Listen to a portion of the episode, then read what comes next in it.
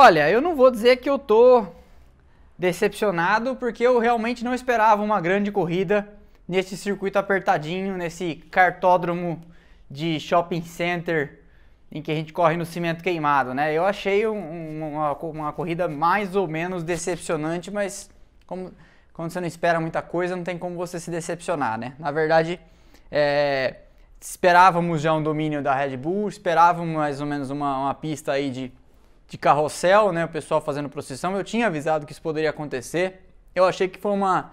Nós já vamos falar em detalhe de tudo, mas achei uma Suzuka piorada, porque Suzuka pelo menos tem duas longas, longas retas onde o pessoal consegue pegar o vácuo e ultrapassar, né? É, tirando ali a, a questão daquela curva de, de raio inclinado não só a de entrada da reta, como aquela que alguns pilotos optavam fazer pra, é, por fazer por dentro para tentar surpreender quem todo mundo que fazia por fora. É, eu, tirando isso, não achei grande coisa do circuito, não. É, claro que foi bonita a festa, claro que é legal um circuito no, nas dunas, né? É, enfim, uma série de coisas, mas esportivamente falando, é, eu achei fraco. É, e aí nós já vamos falar dessa, de todas essas coisas que aconteceram durante o final de semana. Mas como eu sempre faço, vamos falar das prévias, né? Vamos falar uma semana aí movimentada pelo noticiário com a confirmação daquilo que muita gente já vinha antecipando nos últimos três anos, né? Da aposentadoria do Kimi Raikkonen, que talvez tenha ficado mais uns dois anos aí além do que precisava na Fórmula 1, mas é um grande piloto, tem grandes resultados, foi campeão em 2007 é, no começo dali, ele tem resultados até tão ou mais impressionantes de precocidade na Fórmula 1 do que o Max Verstappen. O, o Kimi Raikkonen acho que tinha 21 ou 22 corridas de carros. E quando eu falo carros é porque kart não é considerado carro, né? Ele tinha 21 ou 22 corridas de carros quando já desembarcou na Fórmula 1, vindo da Fórmula da Fórmula Renault. E na época houve um falatório danado em cima disso é, e algumas equipes tentando até bloquear a estreia dele pela Sauber, que aconteceu em 2001 na Austrália. Mas no fim, estreou em 2002, foi roubado já pela McLaren e aí o resto é mais ou menos história. Foi um piloto ganhador de corridas, um piloto muito veloz, é, que acabou sendo depois contratado pela Ferrari, para ser acabou sendo campeão em 2007, correu em 2008 é, não fez frente ao Felipe Massa, depois em 2009 ganhou para ficar em casa, não, desculpa, em 2009 ainda correu, mas correu bem abaixo da, da média, tinha contrato para 2010, ganhou para ficar em casa em 2010, quando a Ferrari queria se livrar dele de tudo quanto é jeito, para trazer o Fernando Alonso. Um dia eu vou fazer um, um episódio sobre esse final da carreira do Schumacher e a chegada do Kimi Raikkonen na Ferrari, como as coisas não foram é, tão belas, tão belas e tão formosas como a história oficial conta, na verdade, o Schumacher terminou sua vida ali na Ferrari e nesse momento que coincidiu com a vinda do Kimi Raikkonen, é, terminou sua vida com a Ferrari em, em maus termos. Não foi um, um, fim de relacionamento tranquilo, não.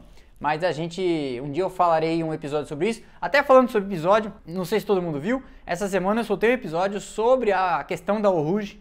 É, fiz até uma manchete sensacionalista, né? Está na hora de mutilar o Rouge. Eu não acho que está na hora de mutilar o Rouge, mas assista o episódio, vocês vão, vocês vão ver tentei fazer uma coisa bastante didática, bastante explicativa.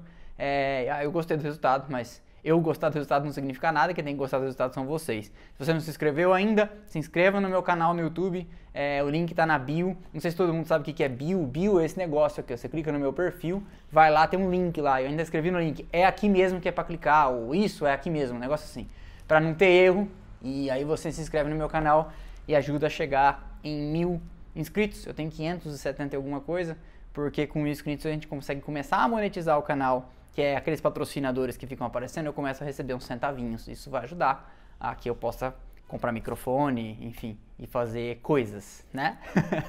Mas enfim, é, então o mercado de pilotos está agitado, muito agitado pelo que todo mundo prevê, todo mundo imagina, todo mundo antecipa que seja a ida do George Russell para Mercedes, mas as coisas estão num seguinte nível. O Toto Wolff disse na semana passada que ele já se decidiu. O George Russell disse neste final de semana que ele já sabe onde ele vai correr, o que, o que, não significa nada, porque ele pode saber que ele vai correr e esse onde ele vai correr pode não ser na Mercedes, embora todo mundo antecipe e já tenha vários vídeos circulando por aí dele sendo saudado no paddock, até em tom de bullying. Até o Christian Horner da Red Bull passa por ele, parabéns, não, quando ele está dando entrevista, passa por trás, dá um tapinha nas costas, parabéns pelo seu novo contrato. E ele tem que dizer, de forma protocolar, eu não sei do que você está falando. Mas todo mundo fala, todo mundo antecipa que esse sorrisão no rosto que ele tem estampado aí nos últimos tempos, e até uma certa tranquilidade e até uma meio fora de foco. Esse final de semana ele andou igual ou pior ao Latifi, boa parte do final de semana, né? Tudo isso pode explicar é, alguma coisa do que pode estar por vir. Aí o que se antecipa é que neste final de semana, lá em Monza, final de semana que virá, né? Próximo final de semana em Monza, que é Itália, que é a terra da Alfa Romeo, apesar da Alfa Romeo ser a Sauber. A Alfa Romeo pertence ao grupo Ferrari e a Alfa Romeo é uma marca italiana. Então, para todos os efeitos, a Alfa Romeo corre na Itália como se fosse em casa, até porque não tem corrida na Suíça, onde é a sede da Sauber, né? Mas a equipe, não se engane, a equipe que está por baixo é a Sauber. Do mesmo jeito que a Red Bull está em cima de uma, de uma equipe que no fim é a antiga Stuart ou a antiga Jaguar, né? Ela vem, adquire, põe dinheiro, põe nome, patrocínio, né? Mas embaixo a estrutura, talvez até o CNPJ, né? Eu não sei, o tax code na Inglaterra, né? É, seja o mesmo. Mas, enfim, essa especula-se aí que nesse, nesse movimento todo no final de semana na Itália, aí sim, como o Raikkonen já confirmou que não fica, é, por respeito ao Raikkonen, eles estivessem adiando esses anúncios, e aí sim, aberto este caminho, a Alfa Romeo anunciará que o seu piloto número 1, um, provavelmente, será o Valtteri Bottas saindo da Mercedes. E aí os dominós começarão a cair. E aberto o caminho, até porque a Mercedes tem o, o Bottas em elevada conta, é, tem ele em, em, boa conta porque ele prestou bons serviços nesses últimos anos, foi um piloto que ajudou a ganhar campeonato de construtor. Quando a Mercedes ficou com uma mão na frente e outra atrás, sem o Rosberg, no final de 2016. Ele aceitou de bate-pronto, é, conseguiu se, se, desamarrar do contrato que ele já tinha com a Williams. Então, assim, a Mercedes tem isso tudo em, em, em vista e disse, o Toto Wolff disse mais de uma vez, se precisassem, ele ia ajudar o Bottas a se encaminhar na carreira, a depender do que o Bottas quisesse fazer. E aí, dois, duas possibilidades se davam. Como a Williams é uma equipe onde o Bottas já correu e é uma equipe que corre de Mercedes e é uma equipe que vai perder um piloto experiente, todo mundo pensava que poderia ser lá onde o Bottas ia desembarcar. Por outro lado, como o Toto Wolff e o Frederic Vasseur, que são, que o Frederic Vasseur é o team principal da Alfa Romeo, tem uma relação muito boa. E o Bottas correu para o Frederic Vasseur na ART, quando ainda era GP2. Era GP2? Acho que era GP2 ainda. Quando o Bottas corria lá, correu três temporadas com ele, então é um cara que o Bottas ele e o Bottas se conhecem bem, o Federico Vasseur confia no Bottas como piloto, pode ser este o caminho. Tem outras coisas acontecendo em paralelo. A Mercedes tem uma questão que é: o Nick De Vries ganhou a Fórmula E e a Mercedes está se retirando da Fórmula E. Então a Mercedes não tem o que fazer com o Nick De Vries e pode precisar já começar, um, começar a colocar um, um novo piloto para amadurecer. Porque se o Russell vai para a Mercedes, quem será o novo piloto aprendiz da Mercedes, já que o Ocon, que era um piloto Mercedes, está emprestado para a Alpine e é, talvez a, a, Mercedes não precise do Ocon tão cedo, ela ainda deixa ele amadurecer mais lá um tempo para ver lá na frente se quem vai ter virado. Se o Russell se vingar com uma promessa que, tem, que, que se diz ser, ela vai com o Russell. Se ela sentir que o Russell não virou, porque isso pode acontecer, né? Muitos pilotos chegam em equipes grandes, né? Tipo um Neymar da vida, assim, não se provou real. Essa é a minha opinião é, pode ser que ela precise já ter um outro piloto no forno, assando, vamos dizer assim, com o Ocon, né? Pode ser que o Ocon não volte, pode ser que o Ocon já tenha se afeiçoado à esfera Alpine de ser, pode ser que a Alpine venha ano que vem com um carro muito bom, né? Então tem muitas peças em movimento. Então não se sabe, mas provavelmente o Bottas ficaria na Alfa Romeo. E aí a, Mercedes, a Mercedes quer colocar o De Vries. Aí já me perguntaram naquelas videozinhos que eu postei durante a semana: Ué, mas a Alfa Romeo não é uma equipe Ferrari? Por que, ela vai colocar dois pilotos vindos da órbita Mercedes? Porque o programa de jovens pilotos da Ferrari pode estar no momento de entre safra. Olha como as coisas são, é, e é por isso que eu falo: eu não sou agência de notícias, eu não vou aos autódromos, mas eu procuro tentar processar as informações de uma maneira. É, melhor do que ficar só reproduzindo notícias e do que ficar fazendo post de cena como outros canais fazem, que é o seguinte. Vocês repararam que no mesmo dia que o Callum Aylott falou que ia correr na Indy um final de semana, o Enzo Fittipaldi foi anunciado como piloto na Fórmula 2? e os dois são pilotos do programa de jovens pilotos da Ferrari. Então, pode ser um movimento em que a Ferrari pensa: tá bom, deixa o Nick De Vries correr um ano ou até dois na Alfa Romeo. A gente ganha um troco com isso, ajuda a pagar as contas lá da Alfa Romeo, porque no fim a Ferrari que bota dinheiro na Alfa Romeo para a Alfa Romeo correr, né? Então, traz o Nick De Vries, aluga esse assento, vamos dizer assim, para um piloto Mercedes, enquanto o Mick Schumacher está amadurecendo na Haas, vai que a Haas vem com um carro melhor ano que vem, a Haas teve o ano inteiro para fazer o carro do ano que vem, de repente o, o carro é melhor, deixa o Mick Schumacher ali cozinhando em fogo baixo, traz esses caras da Mercedes, enquanto de repente o Enzo Fittipaldi faz uma, duas ou três temporadas na Fórmula 2, porque ela pode ter descoberto que esse Callum Ilott não é o que ela esperava, não sei. É, muita coisa acontece nesses programas de jovens pilotos e eles vão descobrindo cedo é, as virtudes e os defeitos dos pilotos. Às vezes ele não quer alguma coisa, às vezes ele botou a equipe contra a parede e falou: Ó, se eu não for para Fórmula 1 ano que vem, eu vou para os Estados Unidos. Não se sabe, né? Muita coisa acontece e a gente nem fica sabendo. Então, tem essas peças todas se movimentando no tabuleiro. Isso tudo nos leva a uma coisa engraçada. É, tem um nome aí pairando chamado Alex Albon.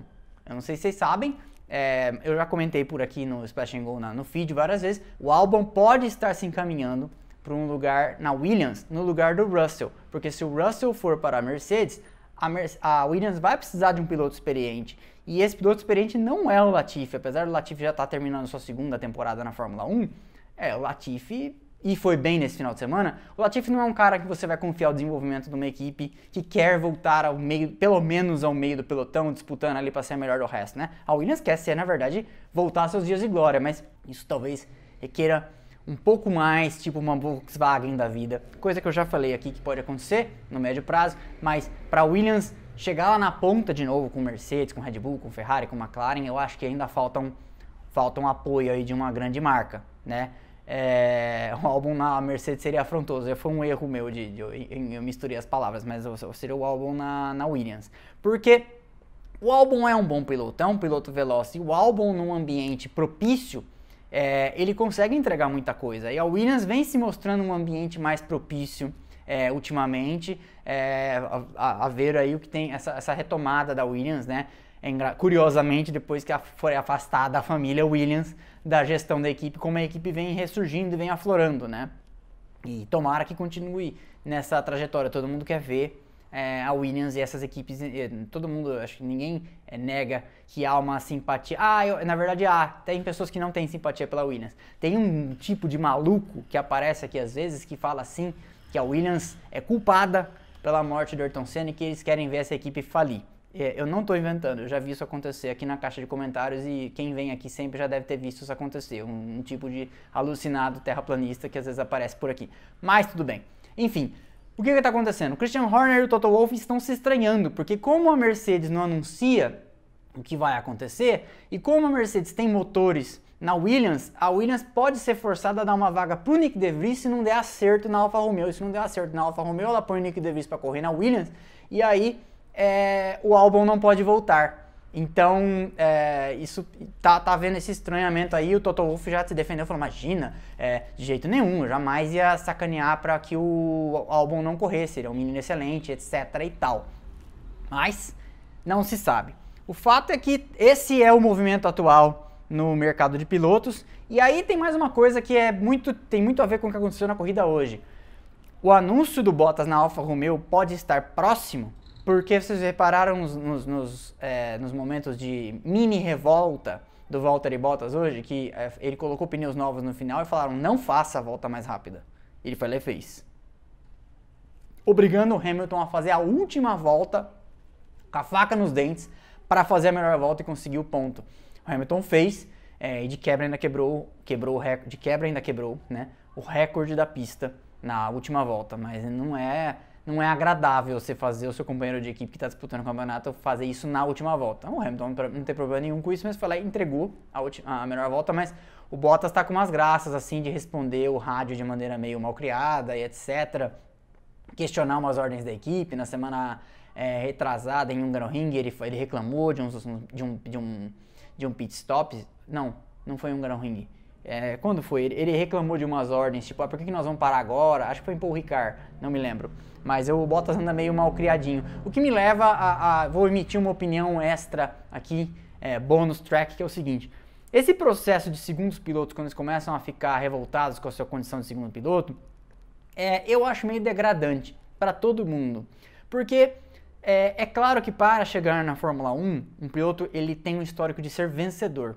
Todo piloto, até o Stroll, até o Latifi, eles venceram corridas para chegar na Fórmula 1 né? É, até o Stroll, até o Latifi, porque eu estou dizendo assim, esses caras não chegaram puramente pelos seus resultados lá, eles chegaram por dinheiro, né? Tinham muito dinheiro, mas sabem pilotar. Embora também apareçam alguns lunáticos aqui na caixa de comentários falando que os caras é, não sabem virar para esquerda nem para direita, não é assim, né? Travou, voltou. Acho que travou e voltou. Enfim, é, então tem, aparece um, uns lunáticos aqui falando que é, o Stroll e o, e o Latifi não sabem virar para a esquerda nem para a direita, o que, o que é evidentemente um exagero. Aí, é, o que, por que, que eu estou dizendo é, isso? Porque esse processo de barriquelização do Bottas, de ser um segundo piloto revoltado, é degradante. E aí, essa, essa questão que eu quero falar sobre o Barrichello, eu queria emitir uma opinião sobre Áustria 2002, muito rápido, bônus track no meio dessa live.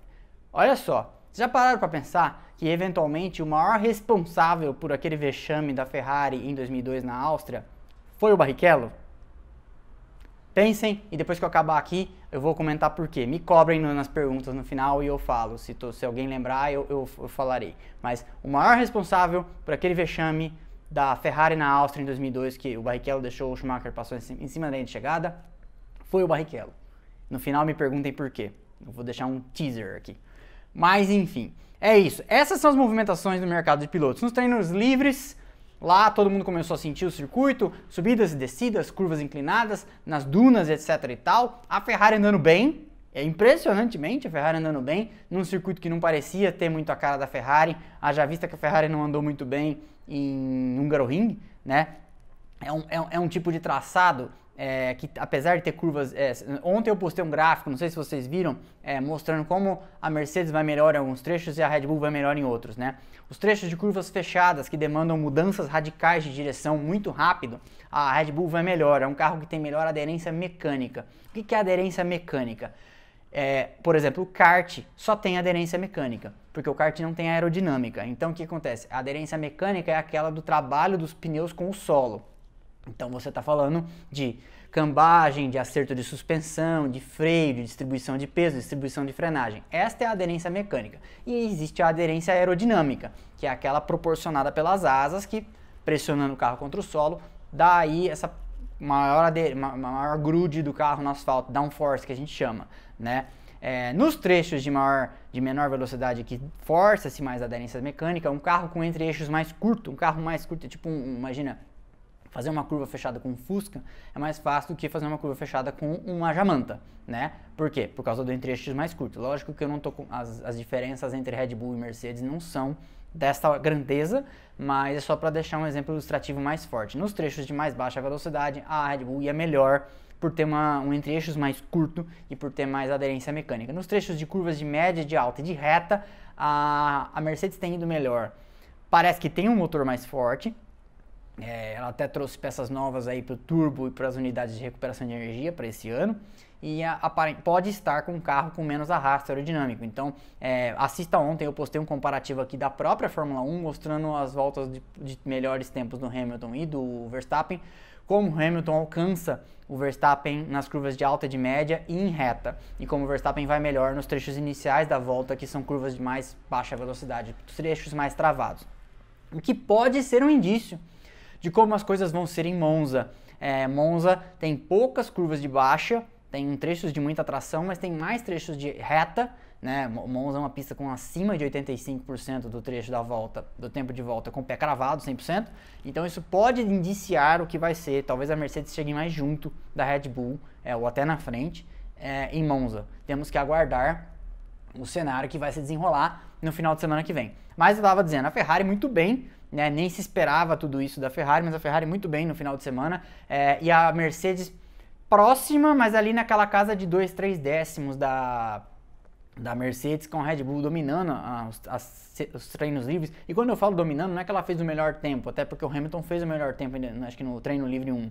Mas é andar melhor nos, na, na, nos long runs, ou seja, com o pneu é, se desgastando e fazendo sequências de, 20, de 15, 20, 25 voltas, te, os tempos da Red Bull eram melhores e mais consistentes e, o, e a queda de, de, de, a degradação do pneu, a queda do tempo de volta era mais faseada. E a da Mercedes era um pouco mais brusca. Isso se mostrou real hoje.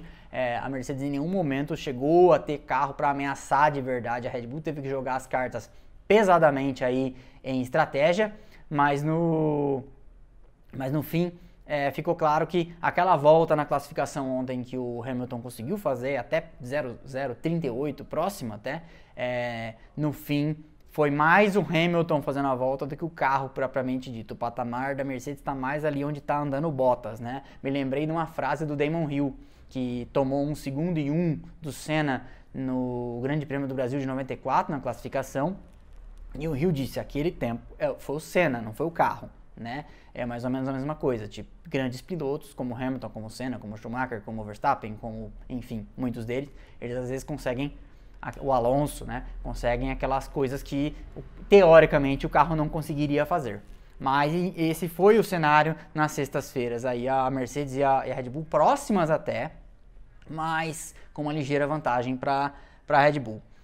No final de semana também nós tivemos ali é, um desempenho decepcionante do Sérgio Pérez na classificação ontem, que não conseguiu sair do Q3, o que já levou a Red Bull a trocar a unidade de potência, porque eles já estavam pensando nisso, é, já tinham achado é, danos no motor, até por causa dos acidentes, dos incidentes que, eles, que o Pérez tinha sofrido é, na Hungria.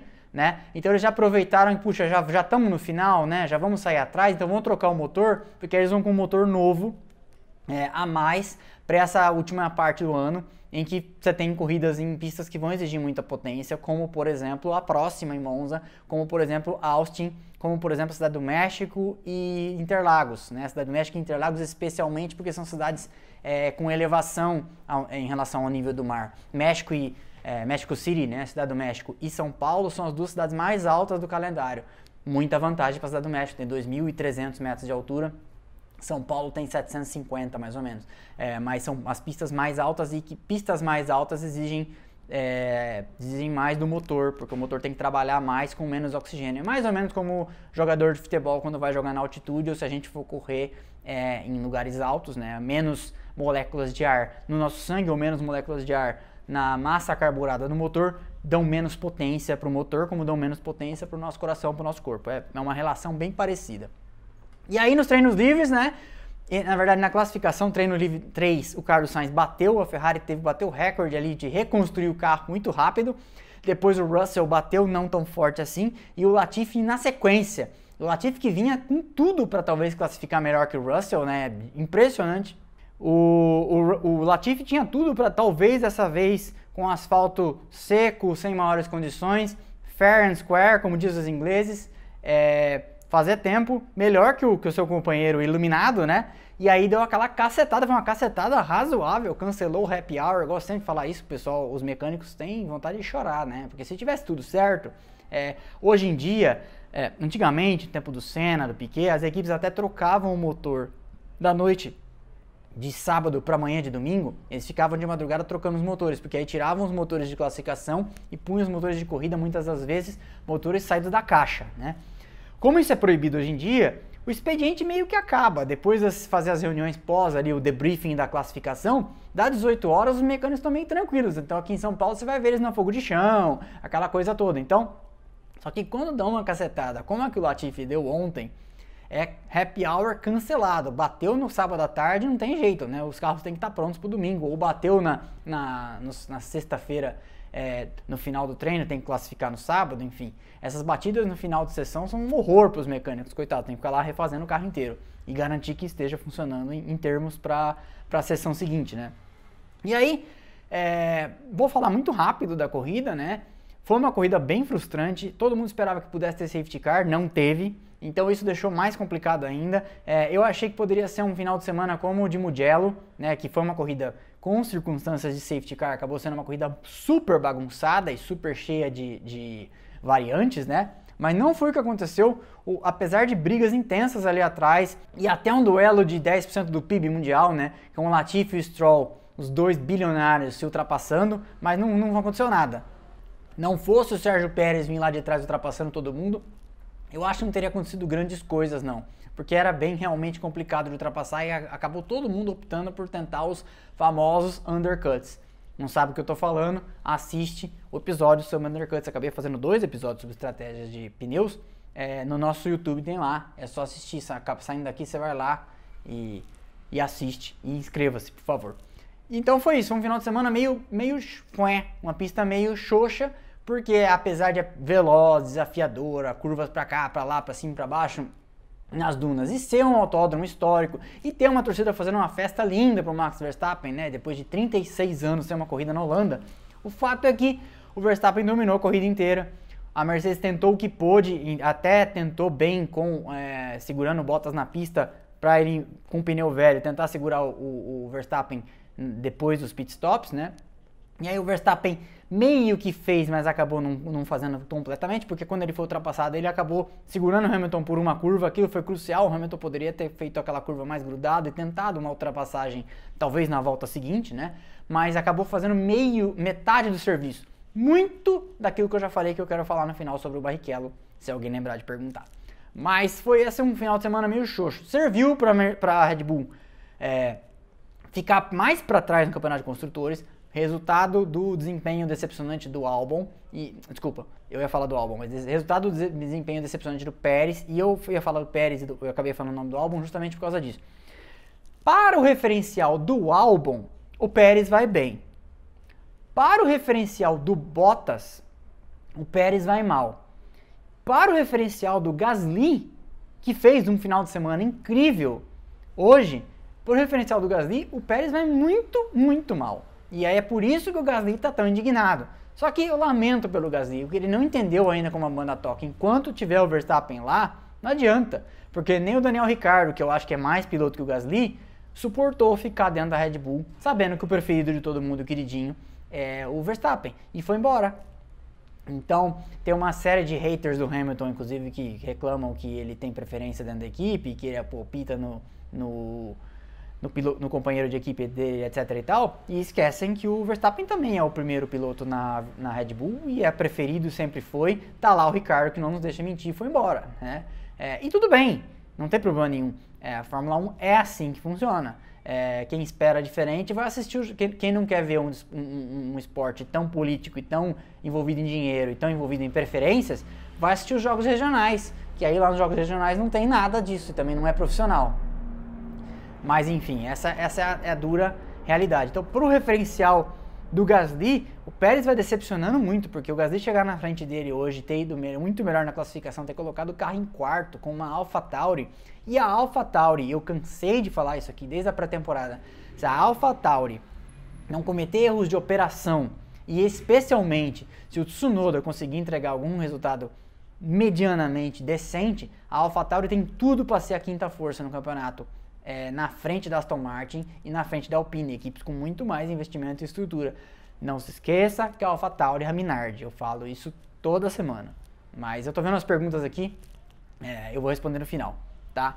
Então esse foi um final de semana que foi uma marcação pesada, a, a, a Mercedes perseguindo e aí tentando com os dois carros, como eu falei. É para isso que o Pérez tinha que estar tá lá na frente. Porque quando a, a, Mercedes segura o Bottas a mais na pista, se o Pérez estivesse mais próximo, a Mercedes falava, puxa, a gente vai sacrificar é, posição de pista para tentar segurar o, o Bottas, para ele ama, é, achatar ali a diferença do Verstappen para o Hamilton, mas a gente está abrindo mão do terceiro lugar, vai ter um preço.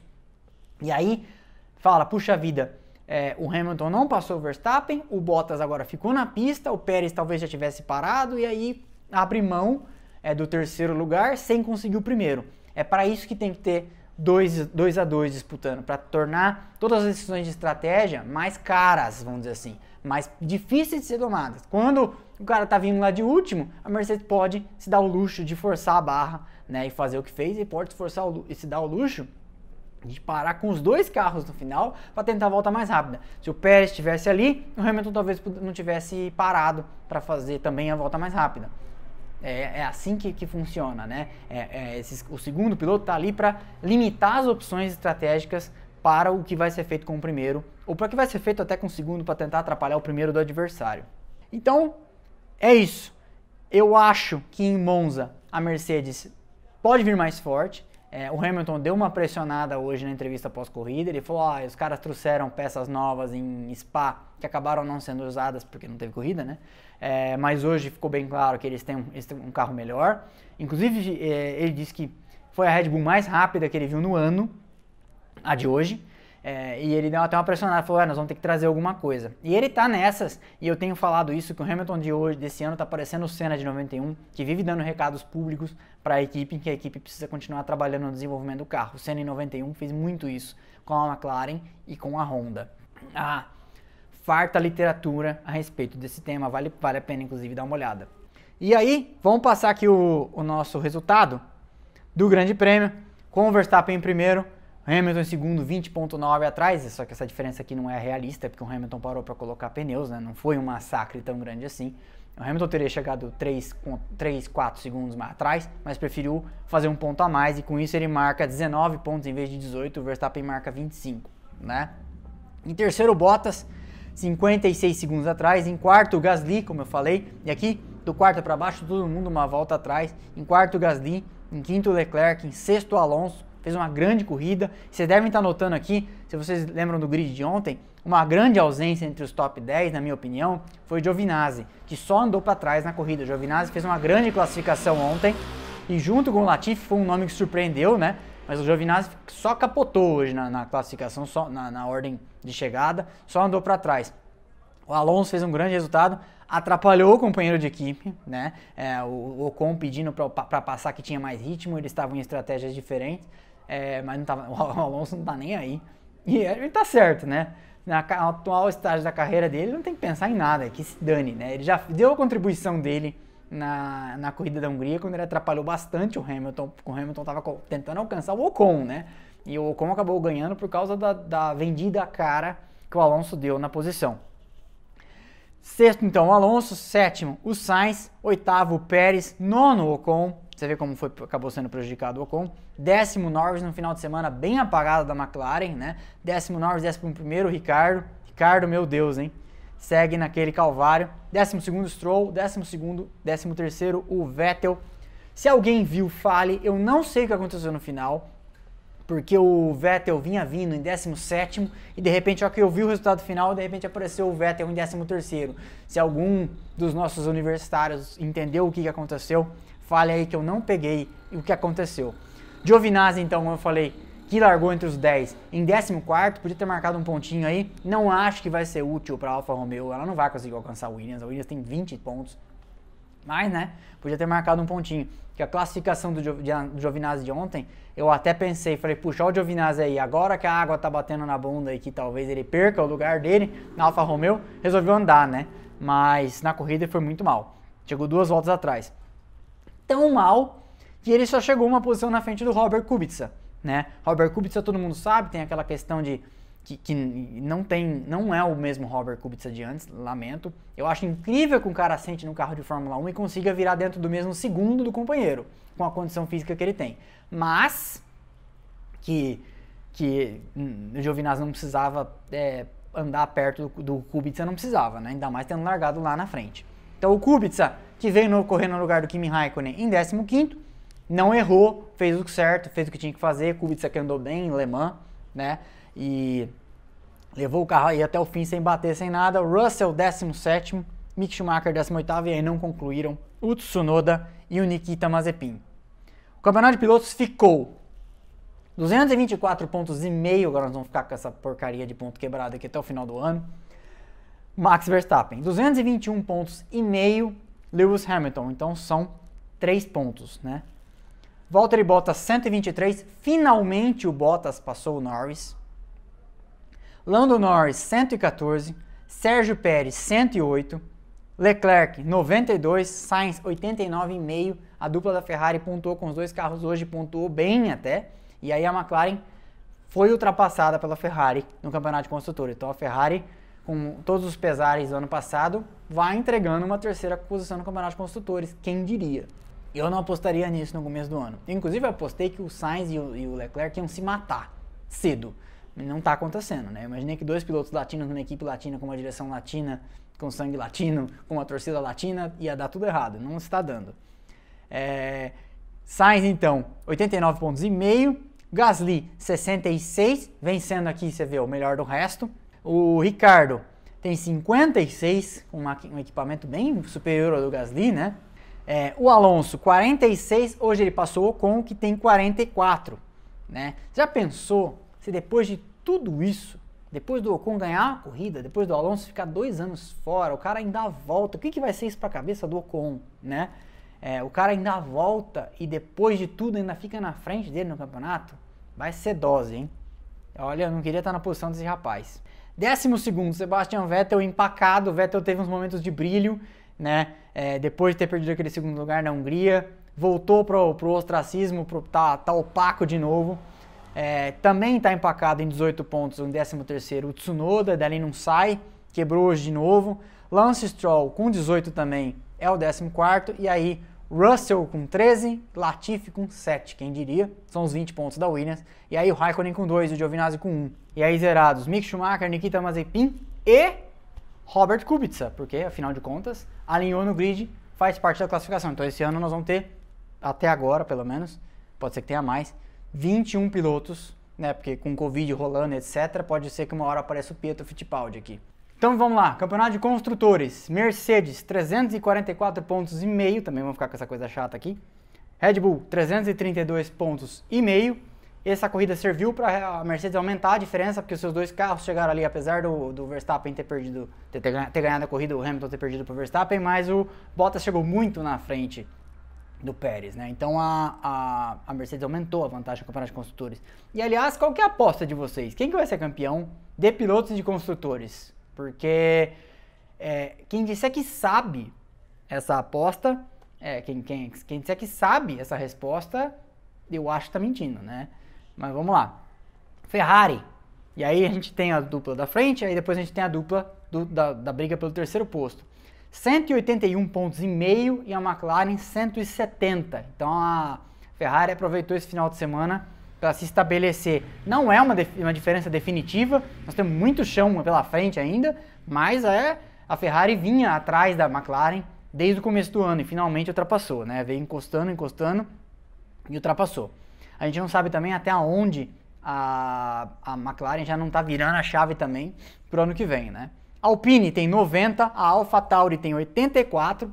Essa é aquela briga que a Aston Martin quase entrou, mas por causa de ter perdido Aquele segundo lugar do Vettel acabou ficando para trás e hoje não pontuou com nenhum dos dois carros. E as rivais, as duas, pontuaram e pontuaram de alguma maneira razoável. Então, a Alpine e a, Alfa, e a AlphaTauri foram um pouco mais para frente e a Aston Martin ficou parada com os mesmos 53 pontos. O que não vai fazer ela ser ameaçada pela Williams, que só tem 20. E a gente sabe que só em circunstâncias excepcionais que a Williams vai pontuar, né? Ou vai chover, ou vai acontecer alguma coisa de, de bandeira vermelha, safety car, mas não é o normal. Apesar da Williams ter avançado bastante, é, ninguém nega isso, não é o normal ainda que num final de semana sem chuva, numa corrida normal, que a Williams pontue é, além de um décimo lugar, nono lugar, não vai fazer um sexto, né? Essa, essa é a realidade atual do momento. E aí, nono, a Alfa Romeo, mande sua pergunta se tiver, que já estou ficando no fim aqui. A Alfa Romeo é o nono com 3 e a Haas zerada, né? Essa é outra também que só vai pontuar se acontecer uma hecatombe. Aproveitando até, essa foi a passada de régua da Grande Prêmio da Holanda. Vou, antes de eu responder as perguntas, eu quero aproveitar que alguém já falou ali, eu já vi. Vamos lá. Eu acho, era isso que eu ia dizer, né, lá atrás o maior responsável pelo vexame da Áustria 2002. Eles vão para a última curva. Foi na última curva do ano passado. Hoje não, hoje não. Hoje sim. Hoje sim. É inacreditável. Olha, é inacreditável. Não há nenhuma necessidade da Ferrari fazer isso. Olha a vaia, olha a vaia. Olha a cara do Ralf.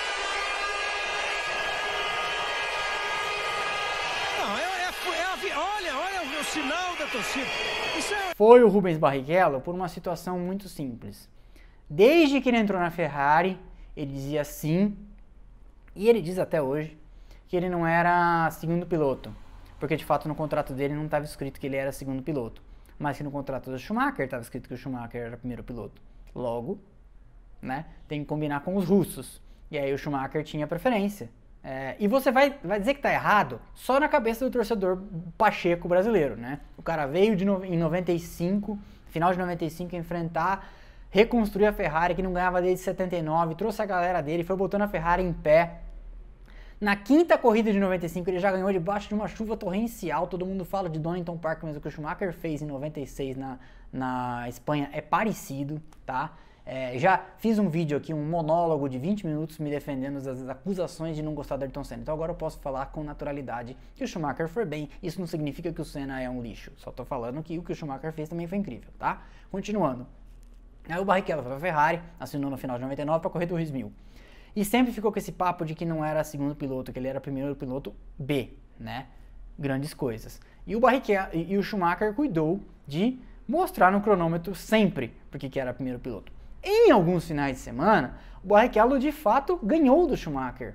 É, fair and square. Ganhou, fez pole, andou mais na frente, andou, andou, mais na frente não, né? Fez pole, andou na frente é, o final de semana inteiro. Há, há performances incríveis do Barrichello. E este final de semana na Áustria era um desses, em 2002. O Barrichello andou na frente o final de semana todo. E aí no final, concordo no mérito que a ordem da Ferrari de pedir para o Barrichello deixar o Schumacher passar era desnecessária. Aquela altura o Schumacher tinha 23 pontos de vantagem sobre o Montoya, que era o segundo no campeonato, numa época que se fazia 10 pontos pela vitória. Ou seja, ele precisava, o Schumacher podia não ir nas próximas duas corridas, o Montoya tinha que ganhar as duas próximas corridas, o Schumacher ainda saindo depois disso 3 pontos na frente. Era, era desnecessário. Concordo no mérito. Mas o Barrichello tinha duas opções ali. Na verdade, o Barrichello tinha três opções. Não deixa passar, deixa passar ou deixa passar fazendo aquela birra toda, entregando em cima da linha de chegada para mostrar para o mundo inteiro o que o, patro... o, que, que o empregador dele estava fazendo. Isso foi a pior das decisões, porque não deixa e ganhava a corrida. Deixa, não ganha a corrida e não se dispõe com o patrão. Ele não ganhou a corrida e se indispôs com o patrão. Ele jogou a Ferrari, uma marca que está no automobilismo desde o começo, desde o primeiro dia na Fórmula 1, ele jogou no, na lama, assim. Ah, mas não deixasse então.